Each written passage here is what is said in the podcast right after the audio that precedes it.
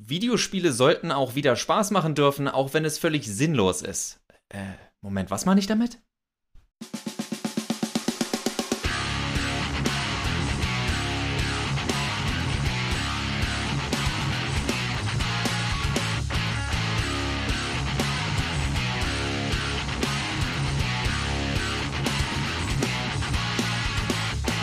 sind, reden wir über nichts wirklich Aktuelles, weil wir beide, glaube ich, auch gerade nicht so wirklich aktuell äh, den Kopf haben, äh, uns mit Videospiel-News und aktuellen Videospielen auch zu beschäftigen. Also von der Zeit mal abgesehen.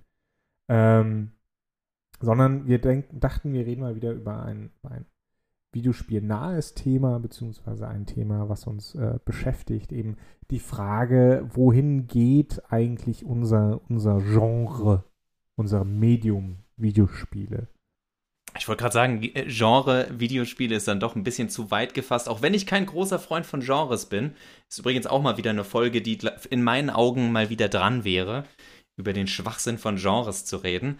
Aber darüber wollen wir heute nicht reden. Meine etwas vielleicht gewollt verplante Einleitung sollte nämlich mal wieder darauf hinweisen, dass es im Endeffekt, also früher nicht so wichtig war und vielleicht auch heute gar nicht so wichtig ist, dass das Gameplay, wie wir spielen, so 100% zu dem passt, was wir da jetzt im Spiel machen. Beziehungsweise wäre sogar mein Argument, dass es bei ganz vielen Spielen so ist. Also ich rede jetzt gar nicht von Komplexität. Johannes und ich haben in der jüngeren Vergangenheit, gut, durch unsere lange Pause würde ich sagen, vielleicht auch für manche ferne Vergangenheit, ja, über so Themen gesprochen wie APGisierung der Spiele, sprich, vieles ist zu kompliziert geworden. Warum kann man nicht einfach nur dem Charakter ein Skillset geben, das Spaß über 20 Stunden macht, statt hier ist ein Skillset, das für zwei Stunden Spaß macht, aber keine Sorge, dann schaltest du ja wieder eine neue Fähigkeit frei und noch eine neue Fähigkeit frei. Also dieses peu à peu füttern, genau wie äh, manche Spiele wie Assassin's Creed, dieses im Grunde könnten wir dir eine 15-Story-Main-Quest geben, aber nein, wir geben dir hier ein bisschen was zum Looten, hier ein bisschen was zum Leveln, da ein bisschen Katzen und Schafen hinterherrennen, ein bisschen Hol- und Bring-Side-Quests. Aber das meine ich alles gar nicht. Was ich meine ist, dass das Gameplay selbst, also wie ihr, was in den meisten Spielen ja kämpfen ist, oder wettstreitet, dass das im Endeffekt das ist, äh, was es ist für sich und gar nicht so eng zusammenhängen muss mit der Cutscene, also das, was wir oft als Story ähm, verstehen. Das ist ein Gedanke, der mir vor kurzem wieder kam bei einigen Spielen, die angekündigt worden sind, aber auch einigen älteren Spielen, die ich gespielt habe und der Feststellung abschließend, dass mir persönlich als jetzt langsam mit 30er auch wirklich gar nicht so wichtig ist, dass ich das Gefühl habe, wow, das Gameplay, das ich da spiele, das ist so ludonarrativ nicht dissonant. Genau, das ist nämlich so dieses, dieses Schlagwort, äh, wer sich erinnert, wir haben da ja auch lange Zeit drüber gesprochen, vor etlichen Jahren, ähm, über diese sogenannte ludonarrative Dissonanz, äh, wie es so schön hieß, ähm, vor allen Dingen angesichts von Spielen wie Uncharted oder Bioshock Infinite oder sowas, wo wir Protagonisten haben, die im Grunde genommen ja nett und fröhlich sind, äh, was bei Uncharted ist, oder total von Gewalt geprägt und ähm, eigentlich auch ein bisschen gewaltavers, wenn wir an Bioshock Infinite denken, aber die dann trotzdem im Laufe des Spiels oder der Spiele bei Uncharted ähm, mehrere Tausende an, an Gegnern, Menschen im Endeffekt äh, abschlachten. Ich glaube, der, die Neuauflage von Tomb Raider hatte das auch so ein bisschen, ähm, wenn Lara Croft, die junge Lara Croft, dann äh, ständig unheimlich zerbrechlich wirkt in den Zwischensequenzen, aber dann einfach erbarmungslos ihre Eispickel in, ähm, in die Schulterblätter von irgendwelchen bösen Leuten haut. Die haben angefangen, Johannes. Die haben angefangen, genau. Nein, aber, aber es geht darum, dass diese Lu sogenannte ludonarrative Dissonanz damals viel diskutiert wurde und gesagt wurde, es passt ja irgendwie nicht zusammen und äh, in gewisser Weise äh, passt es auch heute noch nicht zusammen. Ähm, ich glaube aber, dass es schon eine ganz gute Diskussion war, weil wir angefangen haben, so ein bisschen darüber nachzudenken, was sind eigentlich Videospiele, was, was wollen wir mit ihnen aussagen, auch welche Geschichten wollen wir mit ihnen erzählen. Ähm, ich glaube aber, dass man es vielleicht dann auch ein bisschen, bisschen übertrieben hat, weil Videospiele sind, sind und das kommt von Leuten, die gerne Geschichten in Videospielen erleben, aber im Endeffekt sind Videospiele kein narratives Medium. Sie sind ein interaktives Medium. Sie sind kein Medium, Medium, das sich dazu ereignet, tiefe Geschichten zu erzählen und tiefe Charaktere zu zeichnen, auch wenn einige Leute vielleicht jetzt mit dem Zeigefinger in die Luft fahren, stechen wie wild und Schnappatmung kriegen und sagen, aber wir haben doch, äh, weiß ich nicht, God of War oder The Last of Us oder sucht euch was aus. Ähm, ja, aber wir finden so ein bisschen da, ich habe dieses Sprichwort nie wirklich verstanden, aber da bestätigen die Ausnahmen einfach die Regel. Diese Spiele sind ja so besonders in den Augen vieler Leute, weil sie eben etwas machen, was von diesem Medium nicht erwartet wird, wohingegen wir eine unendliche Menge an Spielen haben, äh, die ja, die letztlich einfach nur Spaß machen wollen, die, die keine Geschichte erzählen oder nur eine ganz, ganz beschränkte Geschichte.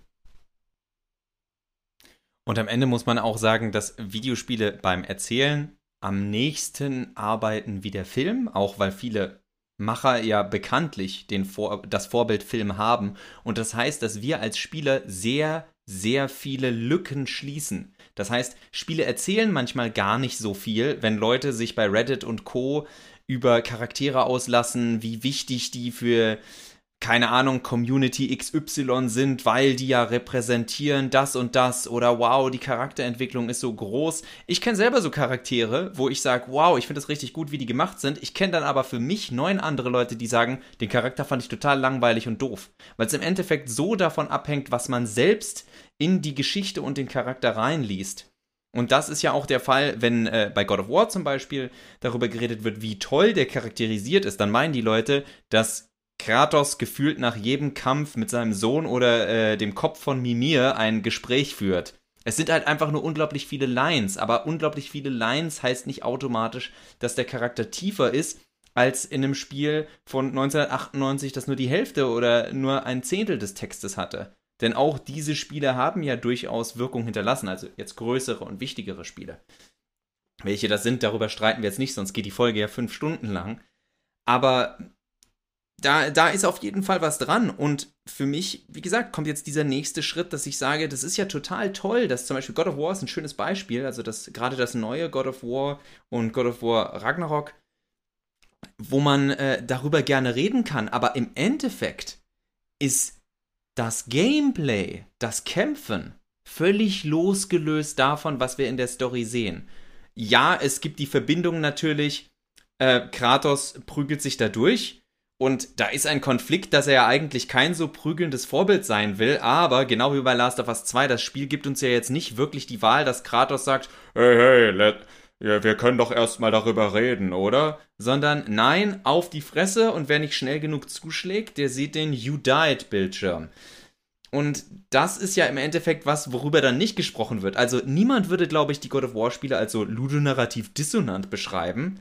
Aber im Endeffekt gibt es sehr wohl die, ich sag mal, interaktive Dissonanz von was das Spiel an vielen Stellen erzählt. Also Kratos, der nach, danach nach einer Rolle sucht, ein besseres Vorbild zu sein für seinen Vater als sein Vater. Okay, die Messlatte ist nicht hoch, weil der Zeus aus den alten Spielen, hui, hui. Also da, da können Johannes und ich eine Woche lang nicht nach unserem Kind gucken und werden immer noch Anwärter für den Award Vater des Jahres, glaube ich. Zeus ist, glaube ich, in keinerlei Hinsicht äh, selbst selbst wenn man sich eng an die griechischen Mythen hält, äh, ist, glaube ich, in keinerlei Hinsicht ein Vorbild.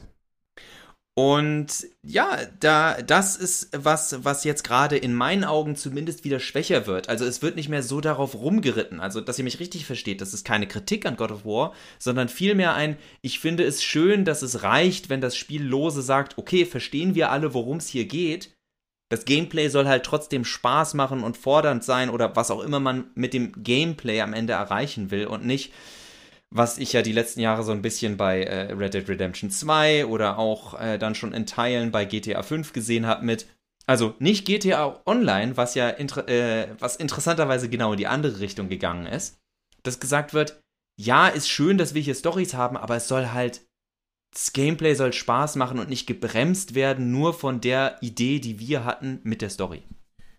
Aber jetzt mal weg von der, von der Story. Ich finde, es gibt nämlich noch ein anderes Element, was, was da tatsächlich auch das Gameplay so ein bisschen ausbremst. Also Gameplay müsste man natürlich jetzt nochmal versuchen, so ein bisschen enger, enger zu fassen. Also das ist halt schon so wie wir darüber reden, ist Gameplay im Grunde genommen das, was man die meiste Zeit macht. Also zum Beispiel bei God of War oder interaktiv halt macht. Ne, das ist bei God of War zum Beispiel Kämpfen. Das ist in, äh, in sowas wie Last of Us wäre es zum Beispiel Schleichen. Ähm, in und Kämpfen. Ne? In SimCity ist es in Bauen. In SimCity ist es Bauen. Genau. Ähm, in Zelda Breath of the Wild wäre es zum Beispiel Kämpfen und Erkunden. Also das sind, ist halt ja auch ein ganz großer äh, Aspekt, also die, die Bewegung durch die Welt. Ne? Ähm, genau. Und God of War ist auch ein schönes Beispiel einfach dafür, wie äh, eben diese RPGisierung, äh, besonders im zweiten Teil weiß ich, dass es, dass es, äh, dass das nochmal einen Tick hochgefahren wurde oder nochmal einen Tick prominenter ist, ähm, ohne ihn selbst gespielt zu haben, ne? Disclaimer. Äh, aber dass wir Kratos und äh, seinen Sohn dann entsprechend ausrüsten können, Skills freischalten, bla bla bla, äh, wo man sich, bei denen man sich fragt, okay, äh, hätte es das jetzt wirklich gebraucht? Also äh, tatsächlich braucht auch die Geschichte das, ja? Also wenn wir schon, wenn wir schon über die Geschichte reden und, und dass es da äh, entweder einen Disconnect gibt oder nicht, zwischen, zwischen Geschichte und Gameplay, äh, kann man da auch nochmal fragen, geht es nicht nur darum, was machen wir im Gameplay, sondern auch, äh, brauchen, wir, brauchen wir diese ganzen Menüs, brauchen wir dieses, dieses Auf, ähm, Aufrüstgedöns einfach. Also mir beispielsweise bei Horizon Zero Dawn, ich wäre total glücklich gewesen, hätte ich äh, wie heißt sie, Alloy, einfach durch die Gegend bewegen können und mit Gegnern oder Tieren äh, interagieren können, auf die ein oder andere fatale oder nicht fatale Weise. Ähm, aber dieses, dieses ganze Aufrüsten und Crafting-System, das hat mir tatsächlich den Spaß einfach kaputt gemacht, weil aus verschiedenen Gründen. Und ich sehe einfach, dass das, dass das halt viel präsenter wird in vielen Titeln und eigentlich aber zum zum wirklichen Spaß nicht viel beiträgt und auch von der Geschichte auch nicht getragen wird. Genau, weil ganz abgesehen davon, dass ich gar nicht zu viel, aber es macht gerade Spaß, weil wir das Thema ludonarrative Dissonanz wieder hatten. Man ist in diesen Spielen immer von Minute 1, oh, du bist die eine Person, die uns helfen kann. Und ich denke mir, nee, nicht wirklich, ich bin Level 1. Ich habe überhaupt keine Skills. Es ist komplett sinnlos, dass ich von Anfang an der Story anscheinend der Übermacker bin und äh, mir dann denke, ja, Alloy kriegt aber noch 50.000 Upgrades und viel bessere Ausrüstung. Also, das ergibt alles überhaupt keinen Sinn. Wenn ihr mit so einem großen Levelsystem arbeitet, dann ist das. Ihr könnt das gerne machen, weil ihr sagt, das ist eine Struktur, die ihr spaßig findet, aber niemand soll sich einreden, dass das glaubwürdig ist. Und da, das sind dann diese Sachen, wo ich mir sage, ist doch okay. Also wir machen es doch die ganze Zeit. Spiele werden ganz oft so aufgebaut, dass sie sagen, wir haben hier eine Idee, wie man spielen soll. Im Bestfall, damit es Spaß macht, aber Johannes hat ja schon angesprochen, ganz oft halt leider, oh, nee, ich glaube, das war im Vorgespräch, ganz oft aber eben leider auch, um ein Spiel einfach nur zu strecken. Also die Frage ist natürlich, levelt eine Alloy auf, damit wir als Spieler das Gefühl haben, dass sie stärker wird? Oder levelt eine Alloy auf, damit wir eine unsichtbare Barriere haben, warum wir manche Teile der Map am Anfang lieber noch nicht besuchen sollten. Was valide ist für ein Spielsystem, aber es muss halt richtig eingebettet sein und im, sollte im Endeffekt nicht dafür sorgen, dass man das böse Wort einfach grindet. Ja, also da, da gucken wir vielleicht mal auf, auf andere Spiele, die das eben, äh, die das, die das besser handhaben. Ja, also Gothic zum Beispiel, die Gothic-Reihe, ist bekannt dafür, dass sie eine frei begehbare Welt hat. Du kannst halt nur nicht von Anfang an überall hin, weil du zu schwach bist. Und das ist für mich viel, viel sinnvoller, ähm, als wenn ein Assassin's Creed Odyssey beispielsweise sagt, äh, ja, durch unser Level-System, wenn du nicht das Level erreicht hast, machst du halt nur Pupsschaden, weil äh, die Rüstung der Gegner so hoch ist oder keine Ahnung, ja. Also ich kann es noch nicht mal versuchen. So. weil es für mich spielerisch keinen Sinn ergibt. Oder es ist halt wirklich einfach abgeschnitten. Das machen die Spiele ja auch wirklich ganz, ganz gerne, dass sie sagen, hier, das Tor ist nicht auf oder du asynchronisierst, wenn du jetzt hier rein. Dragon Age Inquisition hatte sowas ja, dass du die Main Quest nicht weitermachen konntest, wenn du nicht genug Sidequests gemacht hast, weil du dann nicht genug gelevelt bist. Naja, das haben, das haben viele Spiele. Das wurde ja auch an Witcher 3 äh, quasi am Anfang, glaube ich, bemängelt, ähm, dass, dass dieses Level-System äh, einen schon tatsächlich abhält, äh, die, die Main Story ein bisschen weiterzumachen. Am Ende war es dann so, dass man zu hoch gelevelt hat für die Main Story und alles. Und, und das sind halt so Aspekte, äh, die, die, die ärgern mich einfach, weil ich mir denke, wenn ihr A, wenn ihr ein wirklich schönes Charaktersystem oder ein Rollenspielsystem entwickeln würdet, äh, statt es einfach nur, ja, als logarithmische Funktion zu machen, darüber haben wir ja auch schon oft genug gesprochen, ähm, dann hättet ihr das Problem nicht. Ja, zum einen. Und zum anderen, ähm, es, es schränkt mich ja auch so ein bisschen in meiner Freiheit ein. Bei Gothic ist es für mich auch möglich, oder Risen oder ja, ähm, aber auch bei Breath of the Wild äh, in, in gewisser Weise, ist es für mich möglich, an Orte zu kommen, die ich eigentlich noch in Anführungsstrichen nicht betreten sollte, wenn ich entsprechend clever bin oder mir bestimmte Gegenstände besorgt habe oder so weiter. Und dann habe ich auch was davon. Dann habe ich besondere Gegenstände, dann habe ich besondere Waffen, einen großen Schatz oder so. Ja, erschleiche ich mir natürlich so ein bisschen, aber hey, habe ich mir auch irgendwo verdient. Wohingegen ich äh, in solchen, in solchen Situationen wie eben bei Assassin's Creed Valhalla oder Horizon Zero Dawn, da habe ich nichts davon, weil ich ja gar nicht erst dahin kann, wirklich. Ich würde jetzt nämlich auch einwerfen, weil du gerade Witcher nimmst. Witcher 3 ist für mich ein wunderbares Beispiel von einem Spiel, das kein Levelsystem haben sollte, sondern vielmehr über Ausrüstung und Schwierigkeit arbeiten sollte. Weil, also, dass man zum Beispiel in eine Stadt geht und nicht, äh, du solltest Level 7 sein mindestens für diese Jagd, sondern wenn du in eine Stadt gehst und da gibt es Monsterjagden, es gibt leichte, mittlere und schwere. Der Spieler kann sich dementsprechend aussuchen, ist es mir überhaupt wert, eine leichte zu machen, weil meistens die Belohnungen dafür ziemlich pipifax sind? Oder fühle ich mich noch nicht sicher genug für eine schwere, also mache ich lieber eine mittlere, auch wenn ich dann nicht so eine hohe Belohnung erstmal komme? Und dass du viel mehr mit Ausrüstung arbeitest. Nimm die richtige Ausrüstung für den Job. Das ergibt auch viel mehr Sinn bei einem Witcher. Und warum ich das, äh, also warum ich das sage, ist, dass du im Endeffekt, gerade Witcher 3, das ist eine Story, die über einen sehr kurzen Zeitraum stattfinden soll. Die Main Story. Sie suchen Cyrilla und sie finden Cyrilla im Endeffekt auch relativ schnell. Das ist keine Story, die über Monate und Jahre geht. Warum level ich 30 Level hoch? Das ist für mich halt wirklich altbackenes Gameplay-Storytelling in dem Sinne. Also es ist für mich überhaupt nicht nachvollziehbar, warum mein Charakter gerade in einem Witcher 3, dem dritten Teil einer Reihe, nochmal so viel stärker wird oder so viel aufleveln muss. Die Erfahrung sollte doch da sein. Also, was mein Problem bei vielen Spielen mit so einem sehr altbackenen Levelsystem oder Fähigkeitenbaumsystem ist, ist wirklich dieses, ich habe das Gefühl, dass ich die ersten Stunden, das, was wofür früher japanische Spiele oft kritisiert worden sind, dieses, du musst dich die ersten Stunden mit den Basisfähigkeiten durchprügeln, um endlich an Punkt X zu kommen, wo das Spiel anfängt, in Anführungszeichen Spaß zu machen. Und das gleiche kennen wir ja von dem ganzen RPGisierungs- und Metroidvania äh, Fokus der letzten Jahre, dass man im Grunde ja gerade dieses Metroidvania-Ding mit du, du kriegst noch ganz viele Fähigkeiten, dass du an Orte kannst, an die du vorher nicht konntest. Dass man im Endeffekt sagt, die beste Art, ein Videospiel derzeit zu spielen, das diesen Regeln folgt, ist, spiel nur die Main Story bis kurz vorm Ende. Und dann mach die ganzen Sidequests, denn dann hast du fast alle Ausrüstungsgegenstände, dass es tatsächlich Spaß macht und wie Johannes sagte, man nicht einfach nur Pupsschaden macht oder überall hinschleichen muss. Und das ist halt absoluter Blödsinn, Spiele so aufzubauen. Und da sehe ich einfach, ich sehe so viele fundamentale Schwächen gerade in, wie Videospiele aufgebaut werden mit im Interaktions-, im Gameplay-Sektor.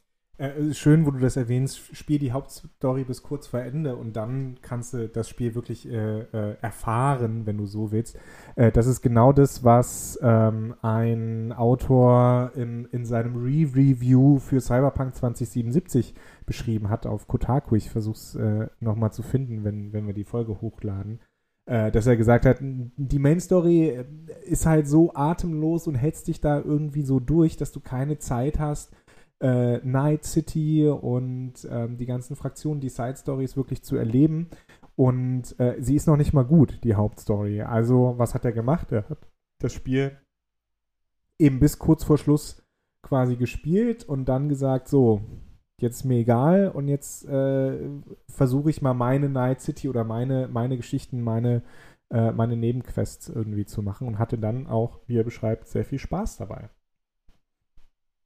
Und äh, ich glaube, das äh, ist tatsächlich auch was, was ich vielen Leuten heutzutage bei modernen Spielen empfehlen würde. Ja, also äh, mach mal, mach mal so, bis du das Gefühl hast, das ist kurz vor Schluss und dann, und dann äh, mach, mach dich frei. Also das ist auch genau das, was ich vorhabe, wenn ich irgendwann mal Zeit habe, äh, äh Cyberpunk 2077 so wie ich es spielen würde. Ja, also die Hauptstory bis zu einem Punkt zu spielen, wo ich das Gefühl habe, okay, jetzt ist hier, jetzt ist die Welt offen für mich und dann lasse ich die Hauptstory einfach links liegen und, und erfahre, wenn du so willst, diese, diese Welt. Das ist ähm, Punkt 1.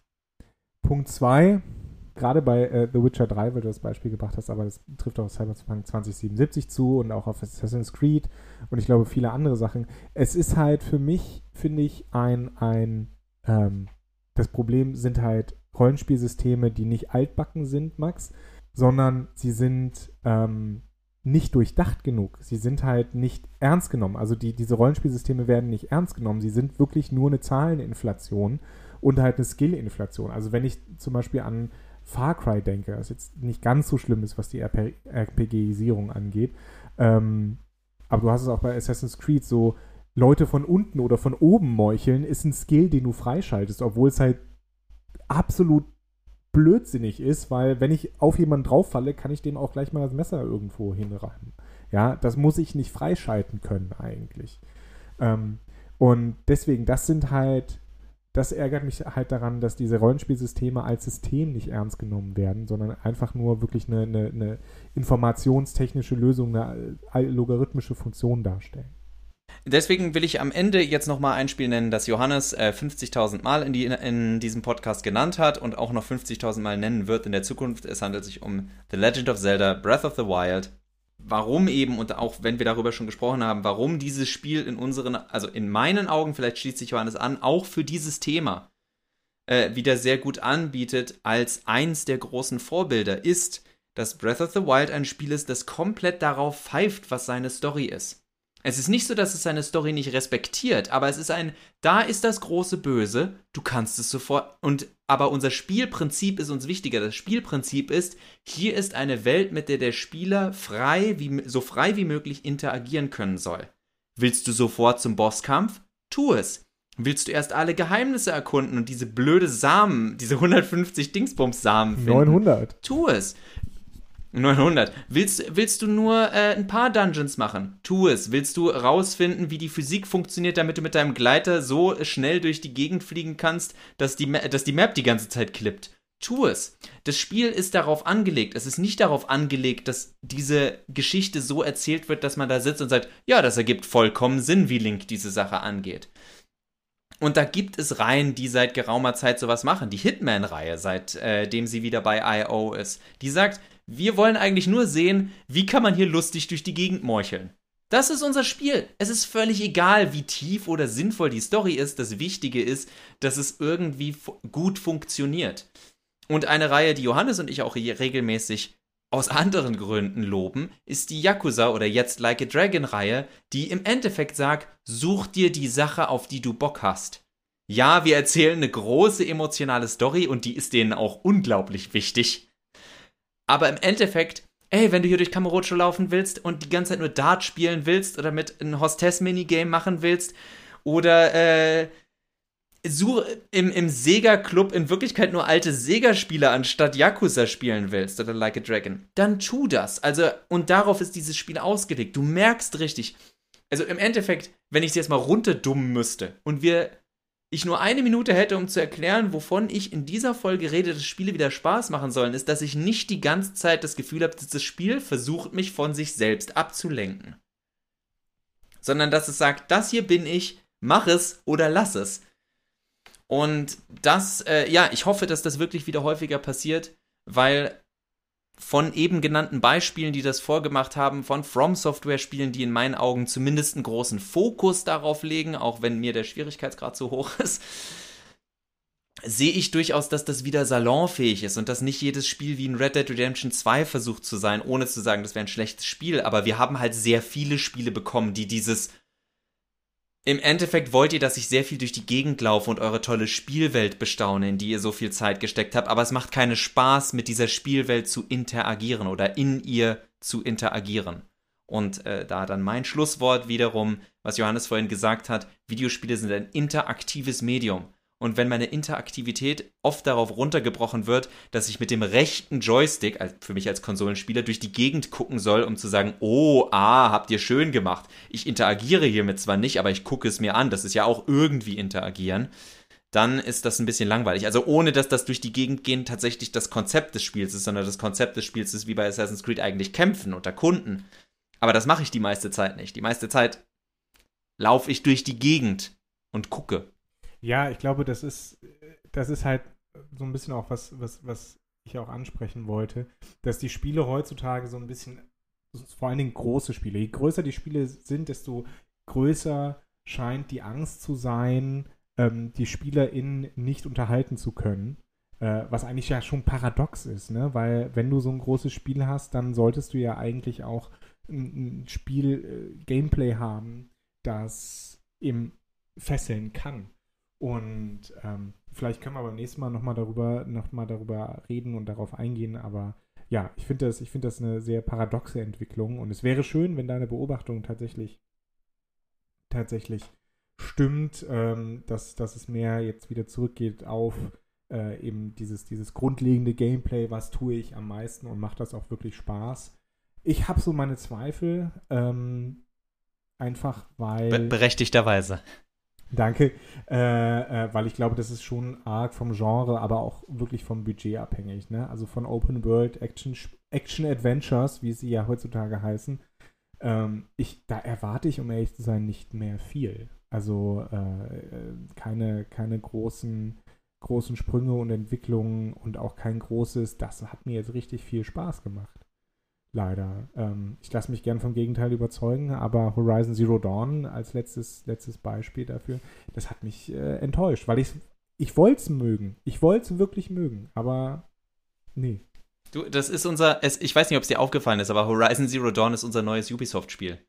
Als wir für diesen Podcast vor über zehn Jahren begonnen haben, haben wir immer auf Ubisoft rumgeritten und sind wir immer, äh, haben wir immer darauf rumgeritten und jetzt ist es wirklich so Horizon Zero Dawn und da tut's fast noch ein bisschen mehr weh, weil man, also Johannes und ich dieses Spiel mögen wollen. Alle, alle Grundzutaten sind da, dass man sagt, ich möchte dieses Spiel spannend finden. Mit den ganzen bescheuerten Robodinos, weil das ist wunderbar. Es ergibt überhaupt keinen Sinn, aber es sieht cool aus. Und da sind nette Gameplay-Ideen mit diesem Jäger-Sammler-Fallenstellen drin, aber es alles verliert sich in 50 Milliarden Upgrades völlig belanglosen Nebenmissionen und dann am Ende einer Story der einfällt, ach so, ja, wir müssen das Ganze ja auch irgendwie abschließen. Und dabei würde ich dann auch darauf hinweisen, dass Johannes und ich langsam zum Ende kommen wollen, um nicht selbst das Problem zu werden, das wir beschreiben. Ja, ja, du, du, du bist jetzt nochmal drauf eingegangen. Ich finde, wir reden trotzdem noch sehr viel über Assassin's Creed und Ubisoft, aber äh, äh, heute nicht mehr. Heute ist, äh, ist jetzt damit Schluss und äh, wir hoffen, dass wir nicht wieder einen Monat brauchen ungefähr bis zur nächsten Folge. Wir schauen mal. Äh, jedenfalls euch danke fürs Zuhören und bis zum nächsten Mal. Ich bin sehr guter Dinge. Wir haben ja jetzt auch schon ein paar Ideen für die nächste Folge in dieser Folge gesammelt. Und äh, demnächst kündigen wir auch noch eine Kleinigkeit an, bei der ihr euch hoffentlich alle äh, freut, weil ich glaube, dass man sich sehr viel darüber ärgern, wundern, aber auch vielleicht sogar ein bisschen freuen kann. Bis zum nächsten Mal. Die Musik äh, ist auch weiterhin trotz der langen Pause von Glory of Joanne. Und ich wünsche euch was. Tschö, tschö. Ciao.